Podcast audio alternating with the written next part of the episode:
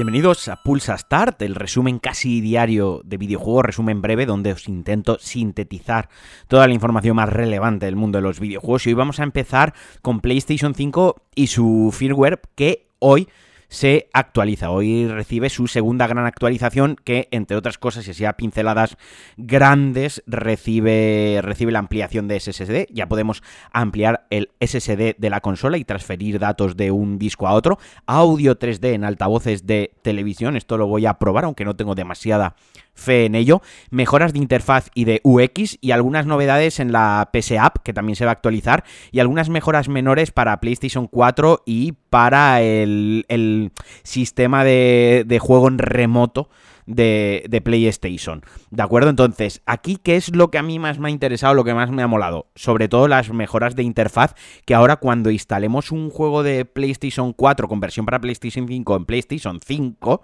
¿vale? Resumo, sintetizo, lo explico mejor. Tenemos nuestra Play 5 y nos bajamos un, un juego de Play 4 que además tiene versión gratuita para Play 5. Pues hasta ahora, en el menú principal de la consola, aparecía solo un juego y a veces no sabías si estabas ejecutando la versión de Play 4 o de Play 5. Tienes que ir dentro del juego, bajo, bajar a ver producto, al lado había unos puntitos, le dabas y ahí seleccionas si la versión de Play 4 o Play 5. Ahora lo que hace es que aparecen dos juegos en el menú de, la consola, en el menú principal, y aparece por un lado indicado el de PlayStation 5 y el de PlayStation 4, como si fuesen dos juegos independientes. Así puedes borrar uno o ejecutar uno el que te interesa. Esto diréis, ¿para qué quiero tener el juego de Play 4 instalado eh, en la Play 5 si además tengo el de Play 5 instalado? Porque algunos juegos, como por ejemplo el, el Spider-Man, te requiere que tengas los dos instalados para transferir la partida de la versión de PlayStation 4 a PlayStation 5. Luego puedes borrar el de Play 4, pero durante un lapso breve de tiempo necesitas los dos eh, instalados a la vez en tu consola. Así los puedes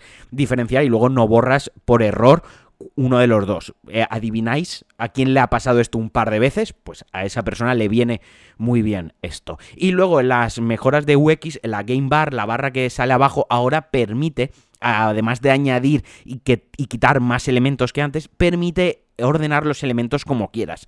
Y además en el vídeo donde se mostró, creo que utilizaron de ejemplo lo que vamos a hacer todo el mundo que es que el botón de suspender la consola, apagarla, ponerla en reposo, estaba a la derecha del todo. Por lo tanto, tenías que sacar la barra, desplazar a la derecha del todo para poner en reposo la consola, que quizás sea la función que más se utilice de la Game Bar. Pues ahora la puedes poner a la izquierda del todo, de manera que cuando pulse sea el primer icono que tengas ya seleccionado por defecto. A mí esto me parece lo más útil. Aparte de esto, pues bueno, va recibiendo cositas, todavía le falta mucho al firmware de la consola. Aún le falta hacer muchísimas cosas, sobre todo en el menú principal. Obviamente irán llegando porque eran cosas que ya tenía PlayStation 4, pero espero que se den caña y que las incluyan lo antes posible, obviamente. Y hablando de darse caña e incluir cosas rápidamente, Switch ha recibido una actualización que casi 5 cinco años después del lanzamiento de la consola, de una consola portátil mayormente, ahora con esta última actualización permite conectar dispositivos de audio por Bluetooth a la consola. O sea, me parece de locos. O sea, en un primer momento, en un primer momento, acá cuatro años. Se podía justificar como, oye, igual es una limitación del hardware, pero no. O sea, lo han actualizado ahora.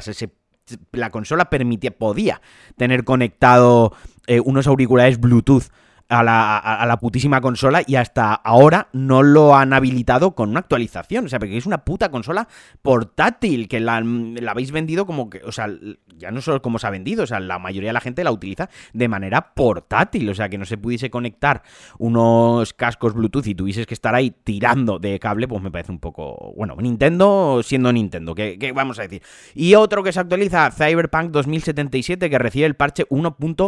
31 que soluciona errores en PC, en Stadia y en consola. Básicamente optimiza el uso de la GPU, de la memoria de vídeo en las consolas PlayStation de anterior generación, hace que algunas superficies y texturas se vean mejor, por ejemplo cuando llueve, antes llovía, la carretera estaba mojada y de repente estaba seca, no había como una transición. Pues ahora eh, estará más tiempo mojada y se verá más realista, o eso dicen, y arregla muchísimos bugs, que no voy a hacer toda la lista porque esto es absurdo, porque los no por nada, porque los de esta gente ahora mismo tienen como 15 folias, folios de notas de parche, pero básicamente arregla muchísimos bugs de misiones principales y secundarias que eh, directamente te dejaban colgada la, la, partida, o sea que tenías que reiniciar la partida, cargar de nuevo el punto de control, etc, etc. Y otra cosita también han ajustado un poco poquito el tema de la dificultad y el sigilo y ahora lo rápido que los enemigos te detectan o, no. También el salto cargado, bueno, han, han ido como reajustando cositas, o sea, esto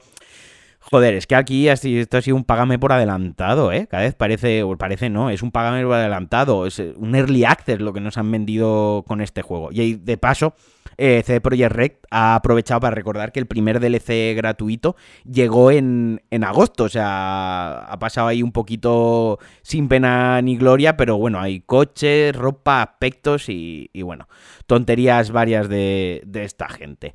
Eh, en teoría, hay un gran parte del equipo, hay casi 200 personas trabajando en la primera gran expansión.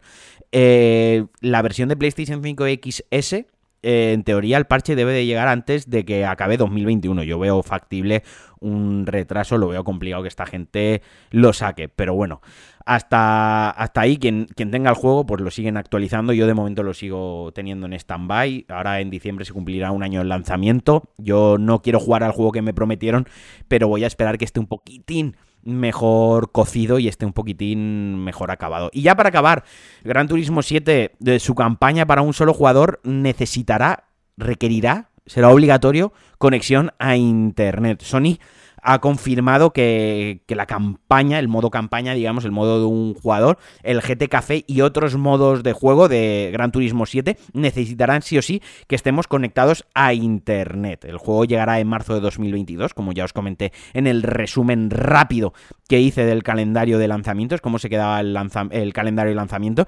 Y a mí estas cosas me, me tocan mucho las narices, porque si un fin de semana te vas con la consola, yo que sé, a una casa rural, te vas una semana al chalet de tus padres o, no tienes internet en casa, yo qué sé, que te, obligan a estar conectado a internet, me parece un poco guarrada. Que ahora mucha gente pensará, bueno, no pasa nada, compartes la conexión de tu teléfono, que si es simplemente estar conectado a Internet no gasta muchos datos, pero es que no debería ser así directamente. Esto es un parche para algo que no debería ser así. De todas formas, también esperemos a ver cómo, cuándo se lance el juego, a ver realmente qué funciones online necesita y, y en qué sentido, o sea, tiene que estar conectado constantemente, a ver si es cuando inicia partida, cuando la sincroniza, o directamente tiene que estar conectado constantemente, sí o sí, si no te corta en medio de una carrera. Y bueno, hasta aquí el Pulsastar de hoy. Actualizar vuestra Switch, actualizar vuestra PlayStation 5, actualizar vuestro Cyberpunk.